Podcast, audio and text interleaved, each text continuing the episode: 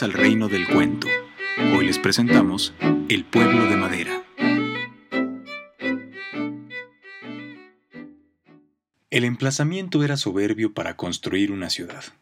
Bastaba nivelar la ribera del río, cortando una parte del bosque del inmenso bosque virgen enraizado allí desde el nacimiento del mundo.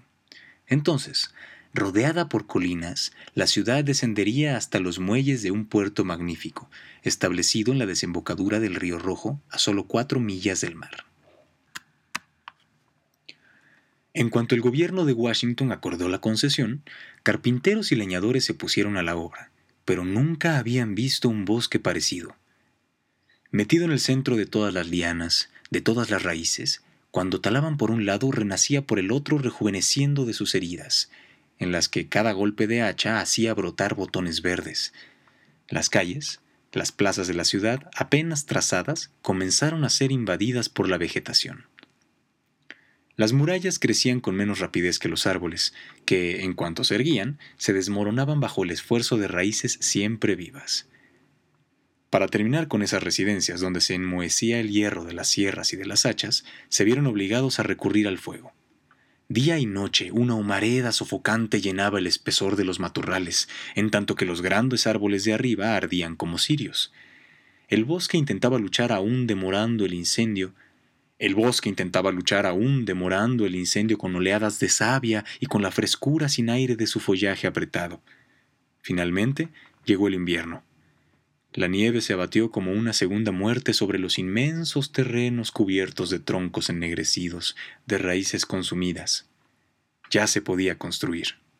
Muy pronto una ciudad inmensa, toda de madera como Chicago, se extendió en las riberas del río Rojo con sus largas calles alineadas, numeradas, abriéndose alrededor de las plazas, la bolsa, los mercados, las iglesias, las escuelas y todo un despliegue marítimo de galpones de aduanas, de muelles, de entrepuertos, de astilleros para la construcción de barcos.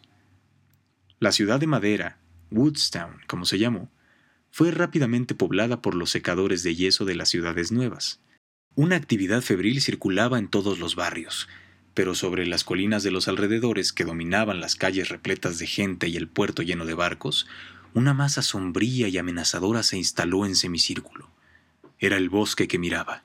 Miraba aquella ciudad insolente que había ocupado su lugar en las riberas del río y de tres mil árboles gigantescos. Toda Woodstown estaba hecha con su vida misma los altos mástiles que se balanceaban en el puerto, aquellos innumerables desniveles uno tras otro, hasta la última cabaña del barrio más alejado, todo se lo debían, tanto instrumentos de trabajo como los muebles, tomando solo en cuenta el largo de sus ramas. Por esto, qué rencor terrible guardaba contra esta ciudad de ladrones. Mientras duró el invierno no se notó nada. Los habitantes de Woodstown oían a veces un crujido sordo en los techumbres y en sus muebles.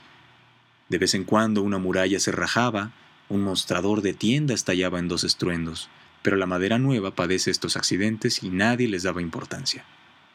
Sin embargo, al acercarse la primavera, una primavera súbita, violenta, tan rica de savia que se sentía bajo la tierra como el rumor de las fuentes, el suelo comenzó a agitarse, levantado por fuerzas invisibles y activas. En cada casa los muebles, las paredes de los muros se hinchaban y se veía en los tablones del piso largas elevaciones como ante el paso de un topo. Ni puertas, ni ventanas, ni nada funcionaba. Es la humedad, decían los habitantes. Con el calor pasará. De pronto, al día siguiente de una gran tempestad que provenía del mar y que trajo el verano con sus claridades ardientes y su lluvia tibia, la ciudad, al despertar, lanzó un grito de estupor.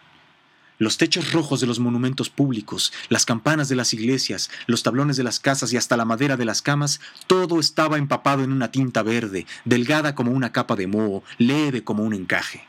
De cerca parecía una cantidad de brotes microscópicos, donde ya se veía el enroscamiento de las hojas. Esta nueva rareza divirtió sin inquietar más. Pero antes de la noche, ramitas verdes se abrieron en todas partes sobre los muebles, sobre las murallas, las ramas crecían a ojos vistas. Si uno las sostenía un momento en la mano, se las sentía crecer y agitarse como alas. Al día siguiente, todas las viviendas parecían invernaderos. Las lianas invadían las rampas de las escaleras. En las calles estrechas, las ramas se enlazaban de un techo al otro, poniendo por encima de la ruidosa ciudad una sombra de avenidas arboladas. Esto se volvió inquietante. Mientras los sabios reunidos discutían sobre este caso de vegetación extraordinaria, la muchedumbre salía fuera para ver los diferentes aspectos del milagro, los gritos de sorpresa, el rumor sorprendido de todo aquel pueblo inactivo daba solemnidad al extraño acontecimiento. De pronto, alguien gritó, ¡Miren el bosque! Y percibieron, con terror, que desde hacía dos días el semicírculo verde se había acercado mucho. El bosque parecía descender hacia la ciudad. Toda una vanguardia de espinos y de lianas se extendían hasta las primeras casas de los suburbios. Entonces, Woodstown empezó a comprender y a sentir miedo. Evidentemente el bosque venía a reconquistar su lugar junto al río. Sus árboles, abatidos, dispersos, transformados, se liberaban para adelantárselo. ¿Cómo resistir a la invasión? Con el fuego se corría el riesgo de incendiar la ciudad entera.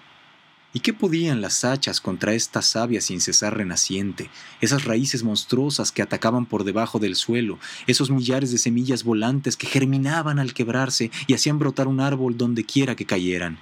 Sin embargo, todos se pusieron bravamente a luchar con las hoces, las sierras, los rastrillos. Se hizo una inmensa matanza de hojas, pero fue en vano. De hora en hora la confusión de los bosques vírgenes, donde el entrelazamiento de las lianas creaban formas gigantescas, invadía las calles de Woodstown. Ya irrumpían los insectos y los reptiles, había nidos en todos los rincones, golpes de alas y masas de pequeños picos agresivos.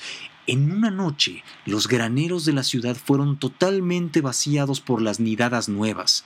Después, como una ironía en medio del desastre, mariposas de todos los tamaños y colores volaron sobre las viñas florecidas, y las abejas previsoras, buscando abrigo seguro en los huecos de los árboles tan rápidamente crecidos, instalaron sus colmenas como una demostración de permanencia y conquista.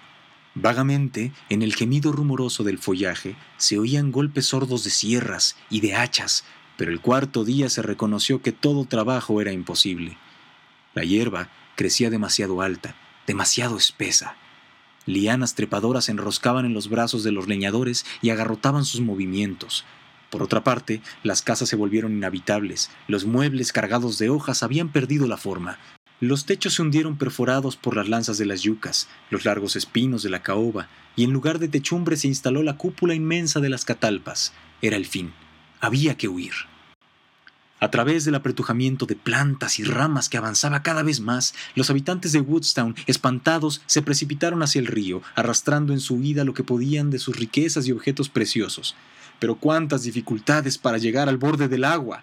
Ya no quedaban muelles, nada más que musgos gigantescos. Los astilleros marítimos donde se guardaban las maderas para la construcción habían dejado lugar a bosques de pinos, y en el puerto, lleno de flores, los barcos nuevos parecían islas de verdor. Por suerte, se encontraban allí algunas fragatas blindadas en las que se refugió la muchedumbre desde donde pudieron ver al viejo bosque unirse victorioso con el bosque joven. Poco a poco los árboles confundieron sus copas, y bajo el cielo azul resplandeciente del sol, la enorme masa del follaje se extendió desde el borde del río hasta el lejano horizonte. Ni rastro quedó de la ciudad, ni de techos, ni de muros. A veces, un ruido sordo de algo que se desmoronaba, último eco de las ruinas donde se oía el golpe de hacha de un leñador enfurecido retumbaba en las profundidades del follaje. Solamente el silencio vibrante, rumoroso, zumbante de nubes de mariposas blancas giraban sobre la ribera desierta, y lejos, hacia el altamar, un barco que huía con tres grandes árboles verdes erguidos en medio de sus velas llevaba los últimos emigrantes de lo que fue Woodstown.